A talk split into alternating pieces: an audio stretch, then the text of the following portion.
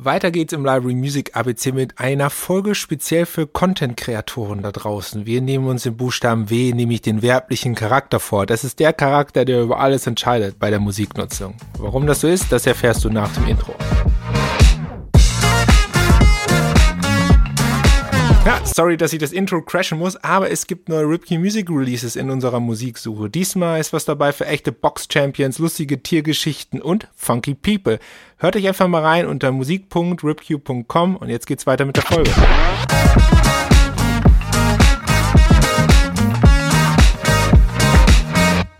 Ob euer Video einen werblichen Charakter hat oder nicht, ist entscheidend bei der Musiknutzung, denn der werbliche Charakter gibt vor, was für eine Art von Lizenz du eigentlich brauchst. Ihr kennt das vielleicht, wenn du jetzt ein Content Creator bist, von den einzelnen Social Media Plattformen. Wie zum Beispiel auf TikTok hast du ein Musikarchiv zur Verfügung und da steht relativ klar privater Gebrauch, kommerzieller Gebrauch. Und die Frage ist, was ist eigentlich ein kommerzieller Gebrauch und was ist ein privater Gebrauch? Ähm, und das ist nämlich ein extrem schmaler Grad. Denn man könnte zum Beispiel meinen, dass ein privater Gebrauch alles ist, was unterhaltsam sein sollte. Also zum Beispiel ein witziges Video, ähm, wie deine Katze gerade aus der Dose ist. Ich weiß jetzt nicht genau. Also alles, was sozusagen unterhaltsam ist. Aber das Problem ist, dass man natürlich eine Musiknutzung auch im Gesamtkontext sehen muss. Bist du ein Content Creator mit 20.000 Followern, der regelmäßig Werbung auf deinem Kanal macht für Produkte, dann ist selbst das Video, was einen reinen Unterhaltungszweck dient, eine kommerzielle Nutzung.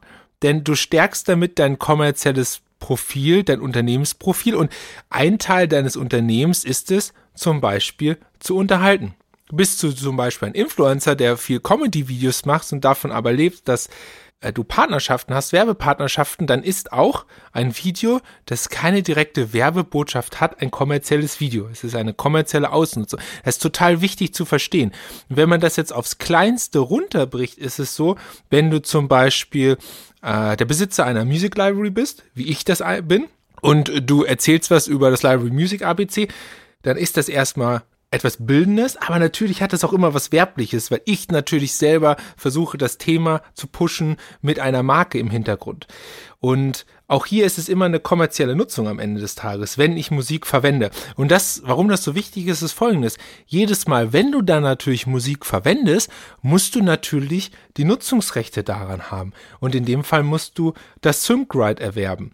Und ähm, ihr kennt es vielleicht schon aus einer der ersten Folgen dieses Podcasts, wo ich äh, über das Thema TikTok und über die Verwendung von Musik auf TikTok spreche. Es ist extrem wichtig, dass du da safe bist. Weil wenn du zum Beispiel ständig einen Titel benutzt, der nicht lizenziert ist, dann wird irgendjemand kommen, irgendwann mal, wenn er das mitbekommt und sagt, hey, du benutzt da was von mir, das ist gar nicht lizenziert. Ich möchte gerne nachträglich von dir, dass du das lizenzierst. Und nachträglich bedeutet immer, hört euch dazu nochmal die Folge Syncrite an, nachträglich bedeutet immer einen extrem hohen Kostenaufwand. Es ist immer besser, vorher alles zu klären.